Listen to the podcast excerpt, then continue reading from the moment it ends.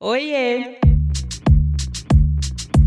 Eu sou Luanda Vieira, jornalista e atualmente também influenciadora digital. Depois de ser editora de moda e editora de beleza e bem-estar em duas grandes revistas femininas, diria que no auge da minha carreira no mundo corporativo, eu resolvi mudar o rumo da minha trajetória e seguir sem freio, pelo menos por enquanto, na vida autônoma. E é por isso que eu tô aqui para falar com você sobre carreira na real, sem romantização, mas com conteúdo que pode tornar esse lado da nossa vida um pouco mais confortável. E hoje eu tô aqui para falar do corre dela, Riane Leão, poeta e escritora. O Corre Delas. O Corre Delas é uma produção da Óbvias. Escute também Rádio Endorfina e Bom Dia Óbvias. Esse episódio, assim, nem começou e eu já acho ele muito lindo. Sério, obrigada por estar tá aqui. Ah, eu que agradeço pelo convite, estou muito feliz também. E olha só, eu vou te citar muitas vezes hoje nessa tá entrevista, porque as minhas perguntas surgiram a partir da sua escrita. Então, é isso, por isso que eu já tô até emocionada, porque me toca demais te ler, mas vamos lá. Abre aspas. Talvez hoje seja o melhor dia para saber que a sua voz tem o poder de erguer cidades inteiras, remontar peitos em chamas, mas primeiro você. Então, eu queria que você me contasse alguns pontos da sua trajetória até você saber que a sua voz tem poder de erguer cidades. Acho que até, não só até a, a voz erguer cidades, mas até entender que primeiro eu. Acho que a gente passa Sim. por todo esse processo, né? Eu já escrevo profissionalmente há 15 anos. Eu me mudei para São Paulo quando eu tinha 19, agora eu tô com 34. Eu digo sempre que foi uma trajetória de caos e de flores, tiveram todos os lados possíveis. Demorei para entender que a minha voz erguia cidades, mas não demorei para entender que a minha voz erguia cidades em mim. Então tá. começo escrevendo para mim. Começo escrevendo para mim, para me salvar, para me sentir melhor comigo. Como eu venho de Cuiabá para São Paulo, é uma mudança muito brusca, então começo a escrever para que a cidade fique mais confortável dentro de mim. E aí, com o tempo e com tudo que foi acontecendo, eu trabalhei muito tempo com arte de rua, com lambi-lambi. Uhum. Depois vieram as publicações, eu já publico na internet há muitos anos, desde antes de rede social. Aí eu fui entender essa escrita coletiva, essa existência coletiva. E agora, entendendo essa existência coletiva e vendo que a minha voz tem esse poder de erguer cidades inteiras e remontar peitos em chamas, ainda preciso me lembrar constantemente que primeiro eu. Então eu ainda escrevo para me salvar. Aí eu penso que se consequentemente eu salvo outras pessoas, então esse é o caminho. Sim, com certeza. E salva demais, assim. Quando eu publiquei, assim, que você seria a entrevistada, tanta gente me mandou mensagem falando: Lu, esse episódio tem tudo a ver com saúde mental. Tipo, ela é cura para mim e tal. E eu falei: nossa, tá todo mundo alinhado. É isso mesmo, uhum. né? É sobre cura, assim. Te ler, eu acho que é muito sobre cura e sobre se encontrar. Uma amiga me deu esse seu livro num momento muito especial para mim, assim que hoje eu vejo como especial, mas que foi no meu burnout, quando eu fui diagnosticada com ansiedade, que eu me vi ali. Eu acho que foi a primeira vez que eu me vi numa escrita de fato e pensei, putz, eu sou gigante, sabe? Então é muito especial, assim. Tem uma frase aqui é, que você fala sobre palavra, né? Abre aspas. Tem gente que esquece que palavra também é um tipo de ação. E aí, essa é uma pergunta que eu faço para todo mundo que ama escrita como eu, que é o que, que a palavra significa para você? Ouvindo você falar sobre saúde mental, eu lembrei de, um, de uma pergunta que me mandaram na caixinha, só um, um PS. E alguém perguntou assim: como você acha que você cura tantas pessoas? E eu fiquei pensando que eu tenho muita disposição para minha cura. Eu sou uma mulher muito disposta a me buscar. Eu, obviamente, eu tenho dias e dias, mas me encarar é um compromisso. E acredito que nesse processo de me encarar, então outras pessoas vão seguindo alguns caminhos, porque não tem receita, não tem segredo, não tem fórmula. Na verdade, é uma grande bagunça. É não linear, oscila mas eu sou muito disposta a estar bem com a minha cabeça, a estar bem com o meu coração. Então, o equilíbrio do meu ori, o equilíbrio da minha cabeça é uma prioridade para mim. Acho que é por isso que as pessoas veem tanta cura nas minhas palavras. E o que a palavra é para mim, minha eu eu disse, dizia isso logo que eu comecei a escrever profissionalmente, quando eu tinha 19, e acho que continua sendo. A palavra é minha melhor amiga, a palavra é o, a forma que eu me coloco no mundo, a palavra é a minha missão ancestral, a palavra é a forma que eu me conecto com aquelas que vieram antes, a palavra é a minha intuição. Não, não consigo responder uma coisa só, acho que é tudo Sim. isso. A palavra é a minha ferramenta de reconstrução mais poderosa que eu encontrei durante esse caminho. E a palavra, quando eu falo que palavra é ação, que as pessoas falam muito que agir é mais importante do que falar. Existe muito esse. Sim. As pessoas falam muito isso. Mas eu acho que falar também é agir. Então eu me uhum. comprometo muito com as coisas que eu digo. Porque se eu digo, eu vou fazer. Se eu digo, é porque eu quero. Então a palavra para mim entra nesse lugar de ação. A partir do momento que. Tem uma frase do meu primeiro livro, né, que eu falo: as palavras ficam para sempre no universo. Então a partir do momento que a gente está reverberando a palavra da forma que for, isso tá dançando por aí com alguém ou Sim. não, ou comigo. Enfim, a minha palavra vai encontrar algum corpo que tá precisando dessa palavra. Então acho que a palavra para mim talvez seja isso, essa dança inesperada. Sim, eu acho que tem a questão que a palavra ela toca alguém de alguma forma, né? Então, quando eu leio que você diz que é ação, eu penso muito nesse lugar do cuidado com as palavras, o que que você usa para falar com o outro, seja qual for o assunto. E você falando sobre cura, de certa forma, a cura está aí dentro da sua profissão, né? Faz parte do seu trabalho, quanto tanto pessoal quanto para as pessoas, mas mas sendo uma mulher negra, em que momento você entende que você é digna de cura, né? Porque a gente passa um tempo da nossa vida não deixando a vulnerabilidade tomar parte, enfim. Como que você entendeu isso? Eu acho que a partir da leitura de outras mulheres negras, existe um momento da minha vida em que eu conheço o movimento dos saraus, o movimento das batalhas de poesia, e que eu começo a mudar completamente a minha biblioteca, porque eu sempre gostei de ler, mas eu não uhum. tinha contato com autores negros. E contato que eu digo não só de longe, de perto também. Então, a partir do momento que eu vejo Luz Ribeiro, Jennifer Nascimento e outras mulheres declamando seus poemas em voz alta, eu, eu sempre falo que existe uma Riane antes e uma Riane depois disso, uhum. porque eu penso. Eu, eu nem sei, na hora eu fiquei assim e eu falei, eu também posso fazer isso. A palavra também me, me, me convida. Então, eu começo a fazer essa leitura dessas mulheres. Eu sei que existe um momento em que eu leio Audre Lorde e tudo muda. Quando ela fala que aí eu começo a ler todas, né? Uhum. Não todas, porque somos muitas, mas todas que eu vou descobrindo, Sim. eu vou lendo, eu vou atrás, eu pesquiso muita literatura. Então, literaturas que se parecem com a gente. Acho muito importante essa parte, ler pessoas que se parecem com você. A gente fica muito tempo sem esse acesso. E aí a Audre Lorde fala assim: se eu expor a minha dor e não mudá-la, então morrerei dela. E eu escrevendo sobre dor, com aquela, e com aquela ideia de que só a dor inspira, uma ideia muito colonial uhum. que é colocada pra gente.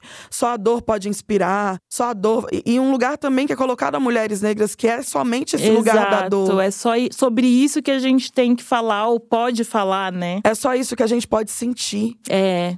E aí isso começa a ficar. Nossa, chega a me arrepiar. Isso é, começa a ficar me. Isso começa a me incomodar mesmo. Porque não é que eu não tenha passado por vários atravessamentos, muitos atravessamentos que talvez nós tenhamos em comum, outros que não temos em comum, enfim. Mas eu começo a ficar procurando a brecha, uma brecha de respiro, um fôlego. Começo a pensar, não é possível que seja só isso. Eu não posso. É... eu não vou me condicionar a isso. E quando eu leio essa frase da Audrey, eu fico pensando eu não quero morrer. Eu quero estar viva e eu quero não só não só quero estar viva, como eu quero as minhas vivas comigo. Sim. E não só vivas, mas querendo estar viva com esse desejo pulsante, com esse desejo no peito de levantar e falar não, é mais um dia para estar viva. Então dá para ser, porque eu entendo que o mundo arranca isso da gente Sim. com muita facilidade. Então quando eu leio Audrey, eu penso que eu vou eu vou expor a minha dor, eu vou mudar essa dor, não quer dizer que eu vou dar um final feliz. Eu vou mudar, vou transmutar, uhum. vou transformar essa dor em argila e fazer o que eu quiser. E penso também que pela primeira vez, eu penso que eu posso escrever sobre coisas celebrativas, eu posso falar Sim. sobre ser feliz, eu posso é, lembrar o som da minha risada, eu posso sair com as minhas amigas é, todas mulheres negras e entender que a gente pode ser, que a gente pode ter um bem viver. É isso que eu busco com a minha uhum. literatura, que a gente possa. Eu acho que Maria Padilha me ensina muito isso. Lembrar o som da nossa risada, a gente esquece muito Padilha é facilmente. É tudo. Tudo na minha vida. E a gente esquece do som da nossa risada muito facilmente. Eu começo a pensar: por que, que eu não posso escrever do som da minha risada? Por que, que eu não posso escrever do dia que eu fui com os meus amigos agora e a gente tomou banho de mar e a gente estava tão feliz? E todo mundo ali era negro. E a gente estava tão feliz. Então existem esses momentos que às vezes, obviamente, a gente sai na rua e, acaba, e parece que acaba, mas não acaba. Então acho que a palavra literatura ela traz a gente de volta para essa felicidade ancestral. Sim, ó, eu aqui, ai gente, sério, eu já tô chorando. e eu tô segurando para não chorar, porque depois a minha voz vai ficar Porque é muito isso, sobre estar viva, me emociona muito porque a gente tá o tempo inteiro, né, batalhando lutando para continuar viva e tendo esses momentos felizes. Você acha que hum, eu até sei a resposta, mas assim, escrever é reconstruir narrativas? Eu fico pensando sempre em numa palavra que falam muito, que é ressignificar. Eu sou uma pessoa que não gosta muito da palavra ressignificar, porque me parece que alguém fez para mim primeiro. Tá. Então eu prefiro. Aqui só comentando mesmo uhum. sobre essa palavra, porque aí depois eu vou te explicar, aí eu respondo. Então eu prefiro significar, partir de mim. Eu sou o meu ponto de partida. E sendo o meu ponto de partida, então vou construir essa, essas narrativas e reconstruir também, porque vieram um monte de narrativas pra gente pré-condicionadas de que deveríamos agir assim, de que somos assim, de que nossos corpos estão em lugares que nunca vão alcançar a felicidade, de que nossas literaturas nunca terão crescimento, de que nós não publicaríamos um livro, lugares de sempre uma espera de ser legitimado. Tem uma, uma filosofia urubá que eu aprendi com a Yajanaína e Emojés, que ela fala Mauá. Mauá significa eu existo. E eu gosto dessa filosofia porque me lembra de me legitimar a partir da minha própria existência. Sim. Se eu existo, ao olhar da minha ancestralidade, ao meu olhar, então eu posso construir a narrativa que eu quiser. E o legal, o mais é, interessante, poderoso, encantador, de encantaria mesmo, de feitiço, de magia da palavra, é que eu posso escrever qualquer coisa. Você pode me falar qualquer realidade e eu vou fazer ser verdade. Tem uma poeta chamada Arson Shire que ela escreve um poema bem é bem pesado, chama Rebobinar, que ela vai falando assim para a irmã dela sobre as coisas que elas sofreram na infância e ela vai falando assim: "Eu vou escrever um poema e eu vou fazer com que a gente tenha sido amada". Olha o poder disso. Não quer dizer que a gente vai voltar no passado e superar todos os traumas, mas nem é sobre isso. É só sobre esse poder mesmo dessa reconstrução. Então, dentro da palavra e de tudo que eu já vivi e vi através da palavra em outras pessoas também, tenho mais do que certeza que não é só reconstruir uma narrativa, mas reconstruir a narrativa que a gente quiser. Na palavra você pode ser qualquer coisa. Sim. Em julho eu estava em Brasília, estava na plateia de um evento que você participou, que por sinal assim, mudou a minha vida, te ouvir ali, foi um divisor de águas muito transformador, de fato, que até agora eu não consegui entender, mas me tocou num lugar muito profundo. E você falou, né? Você foi ler um poema seu e você disse que era um poema que é, Oxum soprou no seu ouvido. E aí, a partir disso, eu fiquei muito curiosa para saber como que é o seu processo criativo. É esse poema. No Latinidades que a gente estava, né? Não, Não. Eu, foi esse. Esse foi aonde? Foi com a Margarete Menezes, ah, que tá. era de mulheres negras uhum, em espaço verdade. de poder e no tal. No Latinidades eu li outro. É, esse foi muito bonito também. E numa semana muito, muito importante em diversos sentidos. Meu processo criativo, ele, óbvio que ele vai perpassar a minha ancestralidade, porque ela sopra os caminhos. É um processo criativo bagunçado. Quando eu comecei a escrever, ele era um processo criativo mais mais rápido, eufórico, sabe? Hoje em dia eu não gosto da euforia, eu acho que a euforia confunde. Até quando eu tô feliz, eu não gosto de ficar eufórica, porque senão eu me distraio. E, e nem quando eu tô triste, eu também não posso atingir a euforia da tristeza, senão também me distraio. Então meu processo era eufórico, mas é porque eu tinha acabado de descobrir a palavra, então eu escrevia madrugadas inteiras. Hoje em dia eu procuro meu meu horário mais criativo, então uhum. eu escrevo mais à noite. Minhas vivências no terreiro me trazem muitas coisas, seja em sonho, seja na intuição, seja na própria vivência mesmo, que fica ali dançando pelo meu corpo.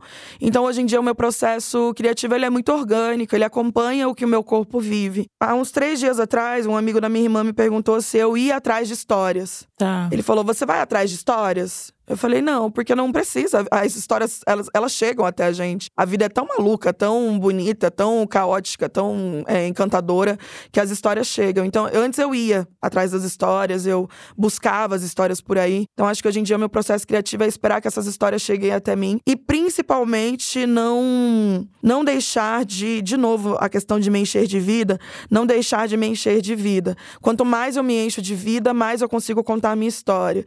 Então, eu sei quando a minha fonte fonte de axé seca. E quando minha fonte de axé seca, eu preciso ir lá e entender de que forma que eu vou matar minha sede para voltar a escrever. Sim, sim, é lindo. É, eu queria que você falasse é, sobre os seus livros, né? Quem era Riane Leão? Em Tudo Nela Brilha e Queima. E quem era Riane Leão em Jamais Peço Desculpas por Me Derramar? Interessante essa pergunta. No Tudo Nela Brilha e Queima, eu, era uma, eu escrevi um livro sobre uma mulher que eu ainda não era é meu primeiro livro. Eu tinha, acho que vai fazer sete anos da publicação dele já. E eu tinha esse sonho, esse livro pulsante, é, tinha sido chamado por uma grande editora. Então teve tudo isso ali naquele momento. Alguns textos já estavam prontos, outros não. Mas eu escrevi um livro sobre uma mulher que eu gostaria de ser. E é isso que eu te falei sobre a palavra, ser qualquer coisa. Principalmente é, para nós, mulheres negras, uma ferramenta de futuro. O Tudo Nela Brilha Queima era um livro sobre o meu futuro. Eu escrevi um livro sobre uma mulher que eu gostaria de ser mais corajosa, que superou seus abusos, que vive melhor consigo mesma, que aceita a solitude, mas eu não era aquela mulher ainda. E aí, quando eu escrevi o Jamais Peço Desculpas por Me Derramar, dois ou três anos depois, eu já era aquela mulher, já tinha até me transformado em outra, já tinha passado por aquela e sido outra. Então, Tudo Nela é um sopro de futuro. E é um livro fogo de artifício. Eu acho que eu estava nesse momento momento é, sol, nesse momento. Na verdade, os elementos eles foram surgindo, né? Fogo de artifício explodindo, que nem uhum. um meteoro, assim. Quando jamais peço desculpas por me derramar chega, eu tô num momento muito água. Um momento que eu descubro que eu posso ser amada. Um momento que eu descubro que eu posso amar. Um momento que eu consigo eu já estava no, no candomblé, no Tudo Nela, mas eu acho, não lembro se eu já tinha sido raspada. Então, esse pós-oiá na minha vida também está nesse livro. Yansan mais presente, Yansan dançando comigo todos os dias. E aí, não só Oiá, como Oxum se faz muito presente nesse livro também, nesse sentido de existir fluidamente. O Jamais Peço Desculpas por Me Derramar é sobre uma mulher que é muito boa em ser amada, muito boa em amar. Eu acho que amor é a palavra para esse livro. Quando eu redescubro tudo, o amor por mim mesma, o amor pelas minhas amizades, relacionamentos, família e etc. Então, um livro muito água. E o terceiro que está vindo é um livro terra. Você está tá escrevendo chão. agora. Ai, que demais. Quando sai? Tem previsão? Ou... Ainda não. Ele tá atrasadinho, eu espero que ele saia ainda esse ano. Eu entendi depois os motivos dele estar atrasado.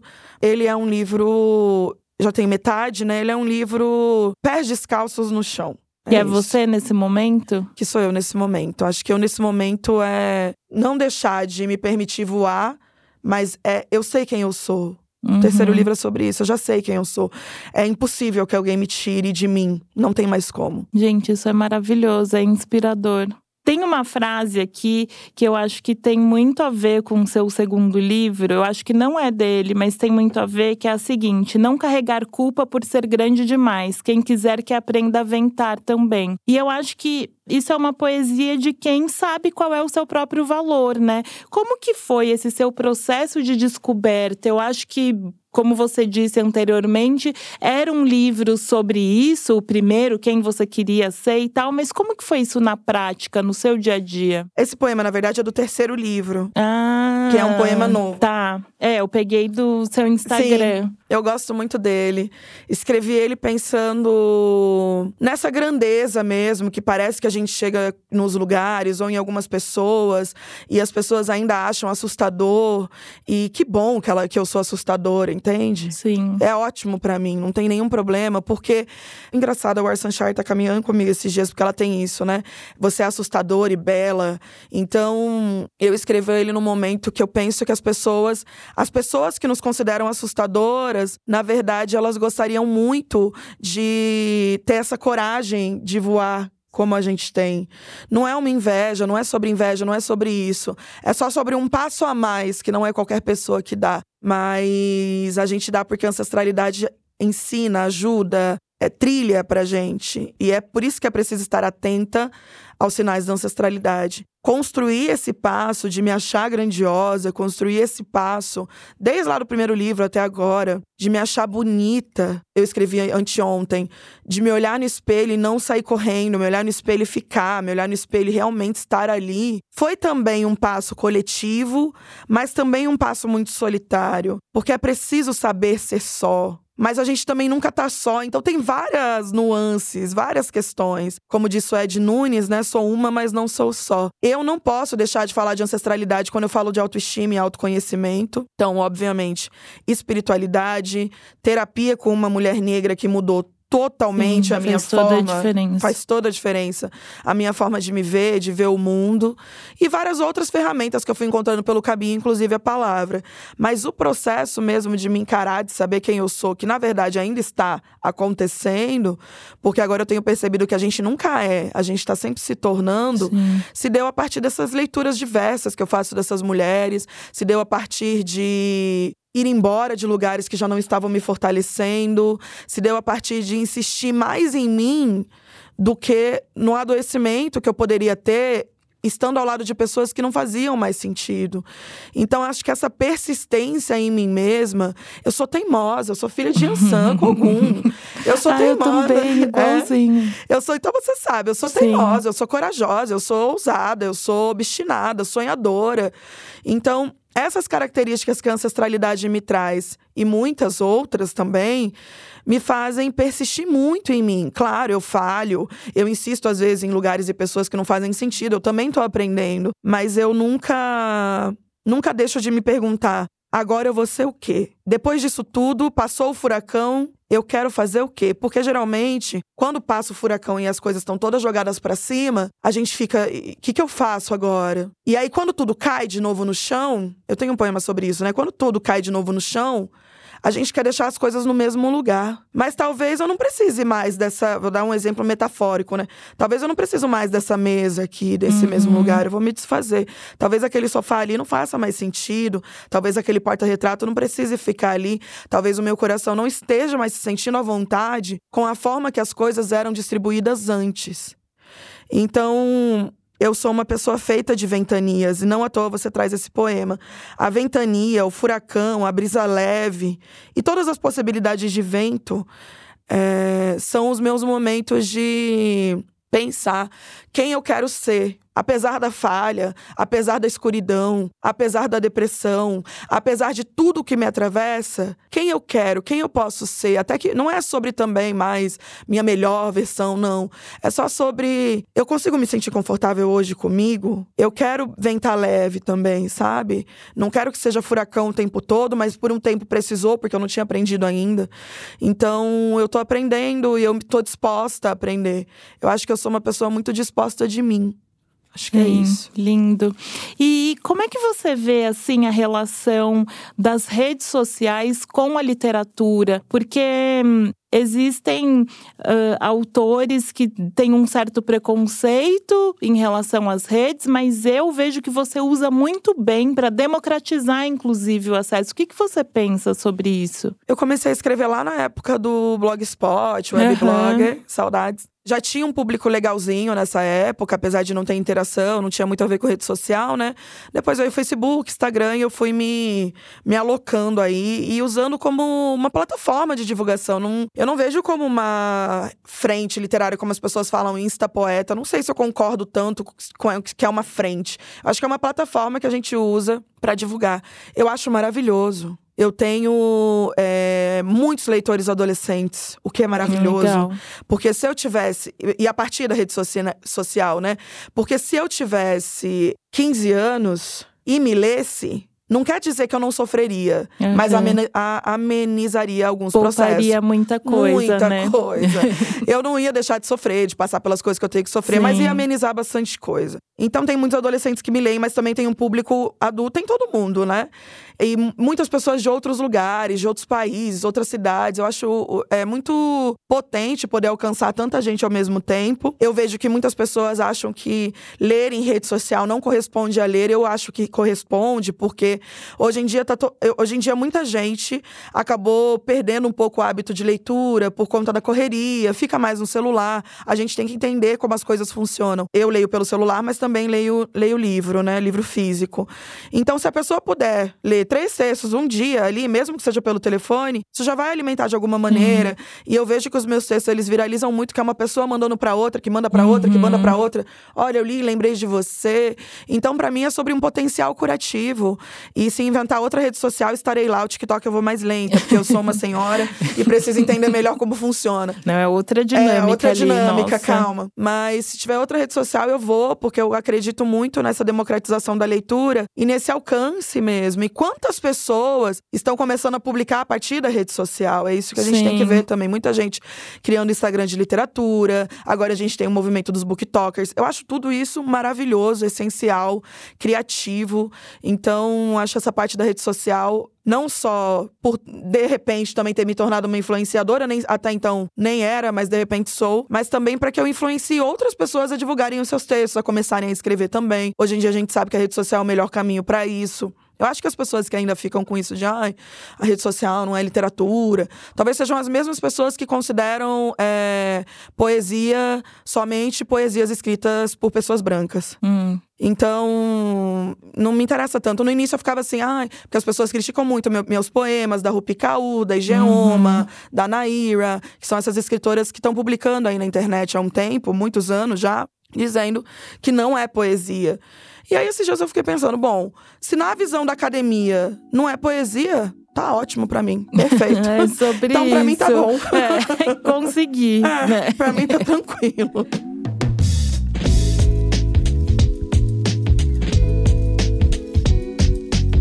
Eu tenho uma newsletter, né? Vamos falar de amor, que eu escrevo é, sobre comportamento de uma forma bem livre, fluida ali e tal. Eu saio ali da Luanda jornalista e escrevo com o meu sentimento. E muita gente vem me perguntar, Lu, como é que começa a escrever, né? E eu acho que agora eu tô com a pessoa ideal para responder essa pergunta que eu simplesmente falo, gente, escrevam. Então, Riane, como é que começa a escrever?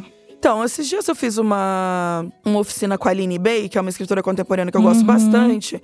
Eu fiz várias oficinas, eu procuro oficinas, né? Então eu fiz uma com a Olivia Natália ano passado e uma com a Aline Bey esse ano. E fiquei pensando que com a escrita, a gente fica com essa coisa de esperar uma grande inspiração uhum. e um milagre que vai acontecer, um grande acontecimento que vai te fazer vir uma. Não é assim que funciona. Na verdade, se cria uma rotina para essa escrita. Se procura o seu momento mais criativo do dia para que você escreva. Existem diversas e diversas e diversas formas de iniciar uma escrita, né? Tem aquele exercício que é o da manhã, de escrever a primeira, é, a primeira uhum. coisa que você pensar pela manhã. Tem gente que prefere escrever à tarde. Eu só escrevo à noite, que é o meu momento mais criativo. Mas é, é existe essa necessidade de se criar uma rotina. Eu até fiz um, um grupo para assinantes agora, porque as pessoas me pediram isso de rotina, rotina, rotina. E aí, todos os dias ter um. buscar também essa, essas mentorias, não só comigo, com outros escritores escritores, buscar mentorias, uhum. buscar oficinas, não deixar de ler, porque literatura é o alimento. Então, as pessoas querem escrever, mas elas também não querem criar o hábito da leitura. Então, ao mesmo tempo que se cria o hábito da escrita, tem que se criar o hábito da leitura, porque eles caminham juntos. Mesmo que, ai, mas faz muito tempo que eu não leio. É tudo bem, vamos devagarzinho. Pode começar com livros mais curtos, de preferência livros que conversem e tenham identificação, porque a gente lê mais rápido, Sim. né? Eu, quando pego um livro de, de identificação, leio em um, em um um dia. Então, procurar esses livros de identificação. E as pessoas perguntam muito também como escrever e como encontrar a própria voz. Uhum. Só que eu tenho percebido que, na verdade, que a gente, a gente é múltipla, né? Tem várias vozes dentro da gente.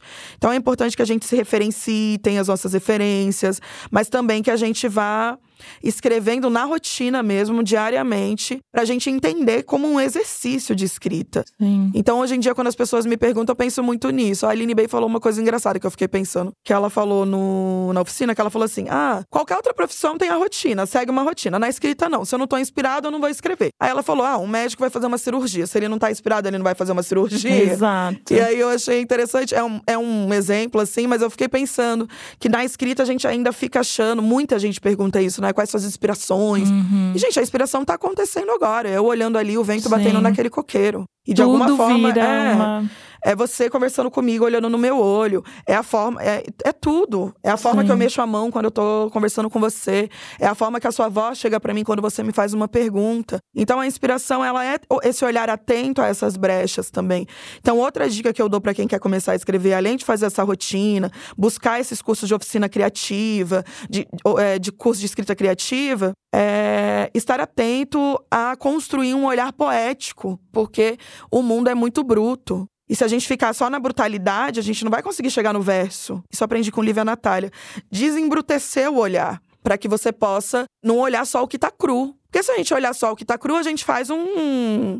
Como se fosse um. Um uma descrição, é, é, um relatório, uma descrição. Sim. Mas vai faltar, né? Alguma coisa. Então uhum. é importante que a gente exercite, exercite esse olhar poético também. Como eu disse, eu sou disposta de mim eu também acho que para escrever você tem que estar disposto de você, se levar para algum lugar que você sabe que te inspira, fazer coisas que faz tempo que você não faz. Existem coisas que a gente vai deixando para depois, né? Para escrever não dá para se deixar para depois. É. E eu acho que tem uma coisa que é muito sobre vivência também, né? Porque a gente tá aqui nesse momento agora na mesma sala e se a gente fosse descrever a mesma situação, eu falaria de uma uhum. forma e você de outra, e eu acho que esse ponto é muito importante. Não tem certo ou errado, as duas formas existem no Sim. mundo, né? Porque às vezes eu sinto que as pessoas ficam travadas de tipo, ai, mas eu não escrevo como você, eu uhum. não. Não tem isso. Acho que é sobre vivência e como cada um vê o mundo de fato. E também, é... geralmente quando eu abro as caixinhas, as pessoas mandam assim, ai, queria escrever como você. E eu penso, não. Sim. Tudo bem que eu seja uma referência para você, tudo bem que você goste do que eu escrevo, tudo bem, mas você precisa encontrar quem é você dentro disso. De que Sim. forma a minha poesia te atinge para que você crie a sua. Então, eu concordo muito com o que você falou agora. É importante que coexistam essas vozes. Que eu quero todo mundo de Sergene contando suas histórias. É óbvio que eu leio algumas coisas e eu penso, ai, queria ter escrito isso. Sei lá, leio um, um, um, poema da Audre Lorde e penso, nossa, queria muito ter escrito isso. Mas isso é um. É mais um orgulho que a gente tem, é uma identificação identificação do que eu não quero ser a Audre Lorde. Porque, na verdade, a Audre Lorde já me habita. Por uhum. tudo que eu já li uhum. dela, por tudo que já eu já, já me alimentei. E o que eu devolvo pro mundo também é um presente àquelas que me alimentaram. Então é como que isso te atinge para você criar a partir de você. Eu sempre falo, queira ser você.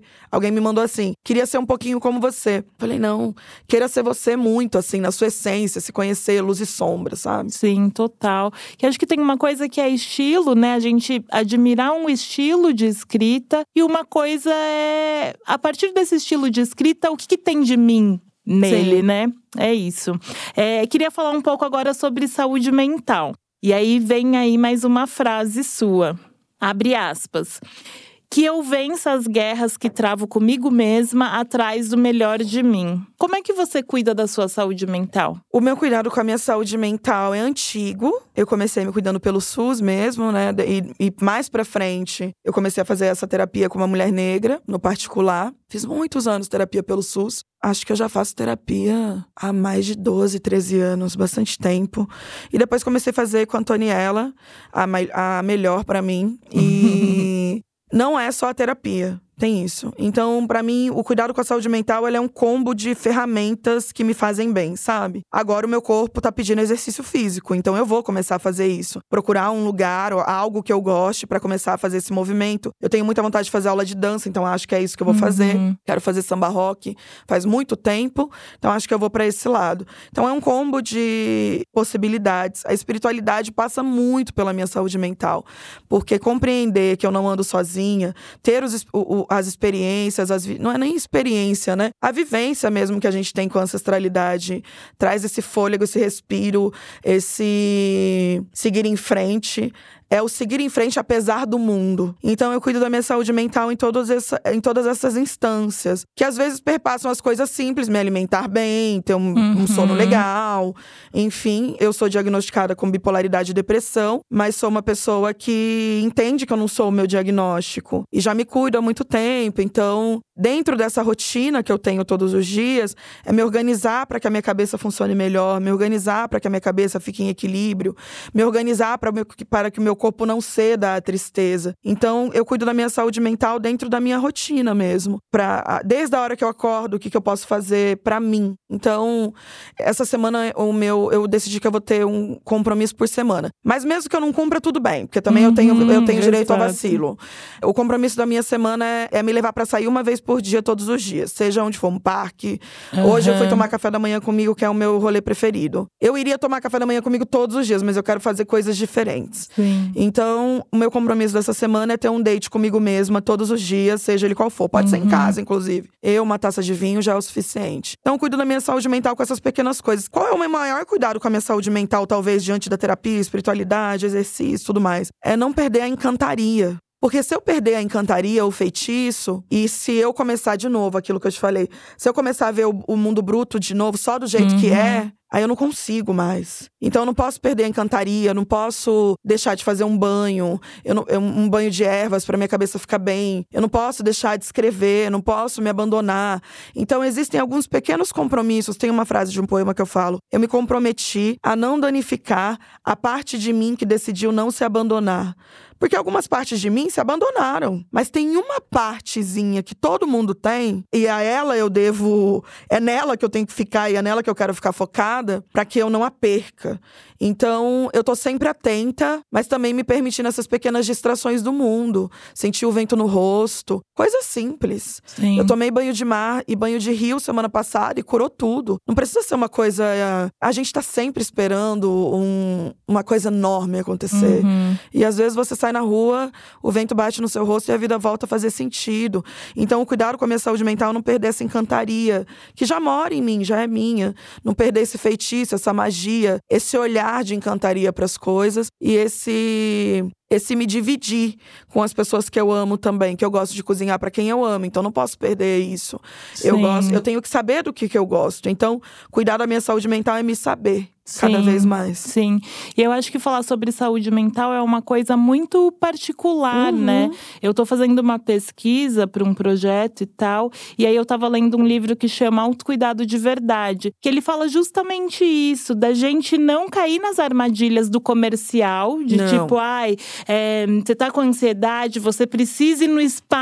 Uhum. Não, você acha o que te coloca no lugar, né? Quando eu fui diagnosticada com ansiedade, eu tive o burnout, eu fiquei acho que 20 dias afastada do trabalho e a leitura era o meu maior autocuidado, era o que me deixava no presente, era o que me fazia ficar ali e não ter dor, sabe? Era onde eu me conectava. Então, acho que cada um tem de fato o seu lugar. Eu pergunto pergunto muito isso para ser uma coisa mais inspiracional do que a Riane falou, vou fazer isso. Acho que cada Sim. um encontra, né, o seu lugar aonde que te cura de fato. Sim, eu acho até perigoso a gente pensar em receitas e fórmulas para que a gente fique bem. Claro que você pode dividir para mim que você lê um livro e aí eu compro o um livro e eu me sinto bem, mas e eu posso falar, gente, é, sair e te levar para tomar café da manhã é ótimo, mas são sugestões a partir do que eu vivo, do, do que o meu corpo pede pede. Por isso que eu falo sobre a importância de me saber. Eu me sei, eu quero me saber. Eu vejo, eu faço muitas oficinas com mulheres, eu pergunto: o que, que vocês gostam de fazer? A gente não sabe. A gente não tem essa resposta. Uhum. Só que também não é tarde para descobrir. Então dá para você buscar isso. As pessoas perguntam muito para mim como alcançar o amor próprio. Minha resposta é: eu não faço a mínima ideia.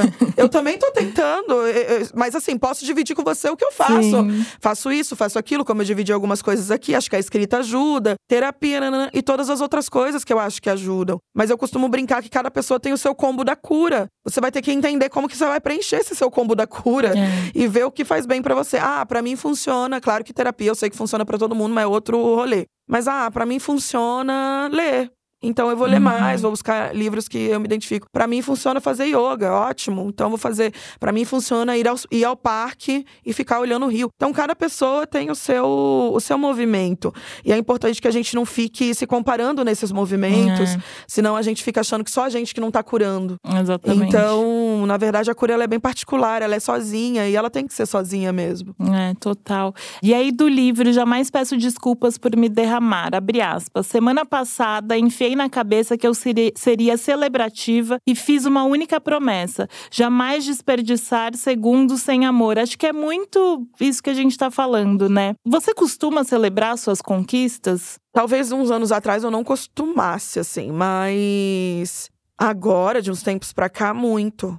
Tudo, tudo que você puder imaginar. Pequenas conquistas. Se eu tô numa semana que eu tô triste e eu consegui levantar da cama, grande conquista a ser celebrada. Aí eu vou te dar um exemplo para você ver como eu realmente me tornei uma pessoa que celebra suas próprias conquistas. Eu passei por uma dor muito grande três meses atrás de um rompimento de ciclo. E eu E aí eu pensei, não, eu não posso, eu não quero. Eu preciso sentir a tristeza, claro, uhum. mas eu não quero habitar a tristeza, não sair nunca mais daqui. A vida é grande, existem outros ciclos a serem construídos. Enfim, chorei, né? Sofri o que eu tinha que sofrer, coloquei Péricles, fiz todo o meu ritual da sofrência. Mas assim, depois disso, eu fiquei pensando. Aí é o que eu te falei que eu pergunto muito, né? Porque Exu me ensinou isso. E o que serei depois disso? O que, que eu vou ser então agora? Aí o que, que eu fiz? Eu encomendei um bolo, um bolo de, do, do meu sabor favorito, que eu chamei do bolo do meu renascimento. Aí encomendei um bolo cheio de borboleta de ançã. E aí eu mandei uma mensagem para uma amiga minha e falei: Amiga, tô segurando meu bolo do renascimento. Ela achou que era brincadeira. Ela falou: Sentido figurativo? Falei: Não, tô com o bolo do meu renascimento aqui na minha mão. Acabou de chegar. Mandei foto. E aí eu comi esse bolo sozinha em casa. Não, não pus vela nem nada, mas é, cortei meu. Uhum. Cortei o um pedacinho dos erês, cortei um pedacinho para mim. E esse era o bolo do meu renascimento. E o mais importante nisso é que eu não renasci ainda. Mas Olha. faz parte de uma ritualística, porque eu sei que o renascimento tá vindo. Sim. Então eu preciso de pequenos elementos para que eu traga esse renascimento para perto de mim. Não precisa ser um bolo, pode ser outra coisa, mas naquele momento eu quis um bolo, porque eu gosto de bolo. E eu sou uma pessoa que, quando é aniversário de alguém, eu levo bolo. Eu gosto de fazer. Então, eu pensei, vou fazer uhum. para mim. Então, eu sou uma pessoa que faz muitas coisas para mim. Algumas semanas atrás também não tava bem, comprei flores para mim mesma. Então, eu sou uma pessoa que celebra sim, se eu consigo alguma coisa, não só sozinha, mas também chamo os meus amigos, se eu conseguir alguma coisa, seja de trabalho, de... eu sou capricorniana, então celebro Ai, muito meus meu trabalhos. Meu Deus, eu também. Aí, ó, a gente tá conectada. É, sou capricorniana, então também sou essa coisa do trabalho que a gente tem até que tomar cuidado, porque a gente é, é muito do trabalho. Mas enfim, é, conquistas de trabalho, conquistas pessoais, todo tipo de conquista sempre é muito, muito celebrada, muito recebida. Eu celebro ao lado da minha ancestralidade, eu celebro ao lado daquela aquelas pessoas que eu amo. E hoje eu sei, eu acho que eu relembrei isso agora, que eu sou uma pessoa que ama sorrir, assim. Eu sou uma pessoa. Eu, a minha família é uma família que ri alto, fala alto. E eu sou assim, eu falo alto, eu dou risada alta. Eu não posso esquecer disso, é a minha essência. Sim. Então eu celebro, eu dou risada, é, eu abro champanhe. No último, no lançamento, eu jamais peço desculpas por me derramar. Depois do lançamento, a gente foi pra casa da minha amiga, abriu um champanhe e sorriu e foi feliz. Então eu sou uma pessoa que celebra muito, desde o pequenininho até o que é futuro, porque o bolo era o bolo do meu futuro renascimento, eu nem renasci ainda. Então eu tô sempre celebrando e tentando trazer afeto para minha, uhum. para pro meu corpo mesmo. Eu não consigo todos os dias, tem dias que eu estou mal igual a todo mundo, mas eu não, eu não quero mais. Isso é uma coisa que eu firmei um compromisso também. Eu não quero mais habitar passado, eu não quero mais habitar a tristeza. Eu não quero mais é, achar que eu sou feita só de dor. Sim. Eu não vou deixar mais isso acontecer. Pode ser que eu caia de vez em quando em armadilhas, pode. Pode ser que eu me sabote, pode. Mas eu sou a minha saída. Então, ali no meio da confusão, em algum lugar eu vou ter. É, eu falo, né? Que quando a gente cai, a gente tem que deixar uns recados no chão, escrito: Eu já estive aqui e retornei. Ou um banho de ervas, uhum. ou um copo de água. Então, eu sei que algum lugar de mim sempre tem um, uma rota de fuga da tristeza. Que eu mesma deixei nos dias que eu tava feliz. E a vida não é só felicidade felicidade e tristeza. Eu acho que a gente separa muito é, dualidades. Uhum. Não, a vida é surpresa, agonia, atenção. Tem milhões de, de sensações que a gente pode se permitir sentir. Às vezes a gente fica, ah, só dá pra ficar triste ou feliz. Não, às vezes você pode ficar surpreso. Às vezes você pode ficar eufórico, como eu falei antes. Às vezes você pode ficar rodopiando. Às vezes você pode ficar dançante. Às vezes você pode ficar tudo. Então eu permito dar nome a essas sensações. E dar nome a essas sensações também é celebrar. Eu sou uma pessoa, por exemplo, se alguém me fala, algum amigo meu chega para mim e fala, não vou comemorar meu aniversário, inaceitável. Eu sou uma pessoa que ama aniversário. Meus aniversários são sempre em grandes eventos, entre amigos, nada muito grande. Sim. Eu amo, eu compro balão. É, eu, na última vez comprei balão com meu nome. Precisava? Não, mas eu queria. Comprei um monte de balão de estrela, a gente alugou uma casa, passou uns dias lá. Então, quando alguém vem assim, eu falo, não, vamos animar. É, é, é o dia do seu, da sua virada de ciclo. Vamos fazer alguma coisa. Então, eu sou essa pessoa que também gosta de levantar os outros. Mas aí eu lembro do primeiro poema que você abriu o podcast, que é o poema do Primeiro Você. Uhum. Então, primeiro meu balão. Sim. Depois eu compro o balão das Sim, pessoas. Maravilhosa. E ouvindo você falar sobre felicidade, tristeza tal, eu pensei muito em mim nesse desde julho, que foi esse dia 24 de julho, eu nunca vou esquecer, que algumas falas suas ali me transformaram e desde então eu vou para terapia toda semana e aí eu falo para minha analista, eu tô bem, eu tô bem, tipo, eu, eu tô me sentindo bem. Só que eu fico com medo do momento, eu sei que em algum momento isso vai passar, sabe? Uhum. E aí essa coisa de ter a rota é muito importante, assim, porque às vezes a gente tá num estado tão pleno. Óbvio que, assim, coisas acontecem. Tem uma Uhum. frase muito boa que ela me falou, né, de coisas que aconteceram que foi. Ah, isso te chateou, mas não te destruiu. Isso. Então, desde então, eu tô vivendo nesse lugar de coisas me chateiam, mas elas não me derrubam.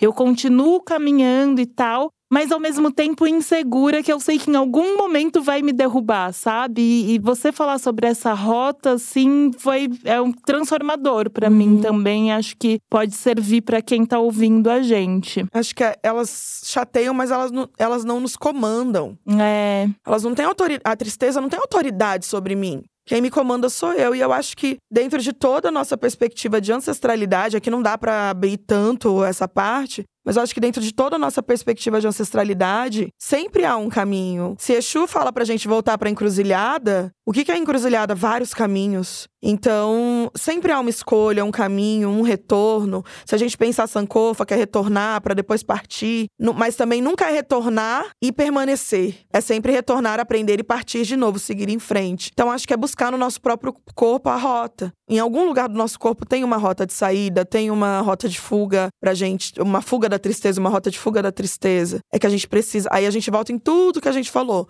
se conhecer buscar É, essa o rota. Autoconhecimento é tudo. E aí, uma última pergunta com um poema também, antes da gente ir pro nosso bate-bola, que é a seguinte: abre aspas. As mudanças mais bonitas não vêm com calma e sossego. São uma ventania incontrolável, jogando tudo pra cima. Nada cai no mesmo lugar. Nem as coisas, nem o coração, nem você. O tempo fechado nos abre. Nossa, é muito doido porque assim, diz muito sobre tudo que você Uhum. já falou aqui das coisas caírem no chão, enfim. E aí eu uso esse poema pra pedir que você conte se durante a sua trajetória teve alguma situação que deu muito errado e que você olhou pra trás e falou: "Nossa, que bom que aquilo deu errado". Nossa, acho que muitas coisas. não sei se eu consigo pensar em uma coisa específica, mas eu sou ruim pra lembrar de, de momentos específicos. Mas agora, tendo uma compreensão de axé mesmo, de ser uma mulher do axé, to- talvez to- a maior parte das coisas que deram errado eram pra ter dado errado mesmo. Não quer dizer que a gente não vai sofrer, e aí a gente sofre, é difícil, principalmente os fins de ciclo, mas. Acho que alguns trabalhos também, né? Porque eu trabalhei com muita coisa antes de trabalhar com literatura. Demorou muitos anos para eu viver de literatura de fato. Acho que alguns trabalhos, alguns ciclos, alguns processos que eu passei, algumas pessoas que a gente acha que vai que elas, né, vão seguir com a gente para a vida inteira e a gente fica insistindo nessa história. é, até entender que o efêmero faz mais sentido. Aconteceram muitas coisas que deram errado. Eu já é o que eu te falei, eu já tive muitas vezes esse momento de que as coisas vão. Que Ansan jogou tudo pra cima, assim. Uhum. Falou, não, assim não. E aí, eu, no, no início, eu ficava desesperada, assim, falando, gente, o que, que eu vou fazer agora? Hoje em dia, recentemente, isso aconteceu, que foi o bolo do renascimento. Recentemente isso aconteceu. Mas já que isso já tinha acontecido outras vezes, eu já sabia mais ou menos o que, que eu precisava jogar fora, entre aspas, e o que, que eu precisava manter. Fosse características minhas também. Porque algumas vezes, alguns projetos que a gente faz para nós mesmas também dão errado. Sim. Então, ah, gostaria de ser isso. Aí deu errado, a gente fica, fracassei. Mas será que talvez não seja só uma outra via para você ser outra coisa que vale mais a pena? Que faça mais sentido no seu corpo e na sua trajetória? Porque eu acho que existe uma positividade tóxica que fica fazendo isso da gente ser o nosso melhor, ser o nosso melhor. Só que a gente não sabe o que é ser o nosso melhor. A gente é um monte de tentativas. Então, algumas tentativas fracassam mesmo. O que não quer dizer que a gente é um fracasso. Talvez seja só um momento de pensar uma outra via. Então, tiveram vários momentos de pensar uma outra via. Tiveram momentos que eu não achei essa via. Tiveram momentos que eu deixei a vida me mostrar essa via. É, tiveram momentos que eu tive escolha, outros não. Então, hoje em dia eu sou uma pessoa que aceita as luzes, as sombras. É, não quer dizer que eu aceite bem, né? Uhum. Mas eu aceito. Então, é, se pensar passado, nesses 15 anos aí que eu tô em São Paulo, muitas coisas deram errado, muitas coisas mesmo. Mas se eu pensar hoje, agora, conversando com você, eu penso que dentre todas as outras coisas que deram errado, eu dei muito certo. Deu muito certo ser eu tá dando muito certo ser eu. Às vezes dá errado, caótico, bagunçado, como sempre. Como é existir? Existir é assim. Mas tá dando certo insistir no meu sonho, tá dando certo sonhar grande, tá dando certo escrever minha história, tá dando certo convencer outras pessoas de contarem suas histórias uhum. também. Então, tá dando certo me permitir me emocionar, me permitir ser amor. Mesmo que as outras pessoas não sejam, eu não posso fazer nada pelos outros, sabe? Então, eu tenho feito muito por mim e isso tem dado certo. Eu falo o tempo fechado nos abre, porque parece quando a gente olha assim, hoje ainda tá um dia solar, né? Mas quando tá aquele dia que tá todo, todo cinza, e São Paulo é uhum. é ótimo nisso, é. aquele dia que tá todo cinza, que a gente pensa que tudo acabou, talvez tenha mesmo tudo acabado. E aí, de novo, e a partir disso, o que você vai fazer? Porque às vezes a vida zera. E aí zerou, o que, que você pode fazer? Sonhar de novo? Mudar de carreira? É, ser mais paciente? O que, que a sua ancestralidade, seja lá qual for, seja é, qual for o Deus que você acredita, como diz Geoma, tá te pedindo, tá te aspirando para que você possa ser maior para si, não ser melhor a melhor, não, ser maior para si. Então, muita coisa deu errado, mas eu tô feliz que eu tô dando certo. e para finalizar, a gente faz um bate-bola jogo rápido. Uhum. Tá bom, sou meio ruim, mas vou fazer o meu melhor. Não, eu sou péssima. Todo episódio eu, eu, eu, eu travada, passo por cima do do jogo, mas vamos lá. Sua família entende o que você faz? Entende. No início não entendeu, como toda família que não tem grana, você falar que vai ser um artista é chocante, mas hoje em dia amo. Minha mãe fica, vai, vem em todos os meus lançamentos, vem minha família toda, mostram meus livros para todo mundo, cortam os jornais que eu apareço. Hoje em dia, sim. Meu, e isso também é escrever uma outra narrativa, claro, né? Nossos claro. familiares olharem e, tipo, sabe, pegar um livro. É foda. O que, que é liberdade para você? Insistir em ser eu mesma. Um livro que fez muita diferença na sua trajetória. Terra Fértil de Jennifer Nascimento. Boa. Uma palavra que define o seu conteúdo nas redes sociais. Curandeira das palavras. Foi uma, uma leitora que me falou isso, eu gostei bastante. Demais. E qual atriz te interpretaria num filme sobre a sua carreira? Meu Deus. Esse é difícil. Muito difícil. Nossa, não sei. Preciso pensar. Adoraria que fosse a Viola Davis, mas eu sei que talvez não fizesse tanto sentido, mas seria incrível. Na verdade, eu não sei nem se um filme sobre a minha carreira, hum. mas se eu escrevesse um roteiro Tá. sobre minha vida e a vida de outras mulheres negras, eu chamaria a Viola Davis. Se eu pudesse escrever um roteiro, escolher atrizes. A Viola tá ganhando aqui entre as convidadas. É, acho é, que todo mundo vai é, falando Viola. Muita gente ah, fala, a Viola é maravilhosa. Fala. Precisava, eu precisava pensar numa, numa atriz com não sei. Acho que eu vou de Viola mesmo. Eu gosto tanto é, dela. Não, maravilhosa. Riane, obrigada. Eu obrigada. Muito emocionante e especial falar com você. Eu vou finalizar até assim com suas próprias palavras que eu acho que descreve você, que é o seguinte: você é uma frase cheia de cura, dessas que a gente sublinha no livro, faz tatuagem, conta para todo mundo, dessas que dividem a gente em antes e depois. Ai, Quando eu li isso, eu falei ela é isso para uhum. mim. E é muito especial ter você aqui. Obrigada. Ah, fico feliz. Lembrei de duas atrizes. Posso falar mesmo que já tenha terminado? Pensei na Zoe Saldanha também. Ai, super. Pensei na tudo, Zendaya. Ah, pensei em várias. Tudo, a gente, é, vamos colocar todo mundo. A gente faz um filme com todas. Conta histórias de várias mulheres negras ao mesmo tempo. Eu agradeço muito. Eu vi seus, seus olhos se emocionando enquanto Sim. a gente conversava. Eu acho isso muito bonito. Eu tentei não chorar, porque a minha garganta já tá ruim se eu chorasse. acabar com a minha eu voz de vez. o tempo inteiro. Eu sou emocionada também, capricornianas de mentira. É. E te agradeço pelo olhar atento. Achei muito bonito que, que as perguntas vieram todas com textos. Eu gosto de pensar no poesia, gosto de pensar no palavra.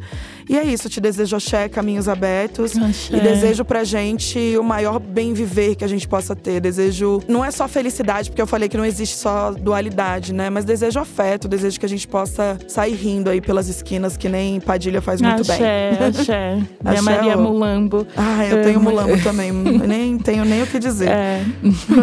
Gente, para vocês que estão ouvindo, obrigada. Continuem compartilhando e até o próximo.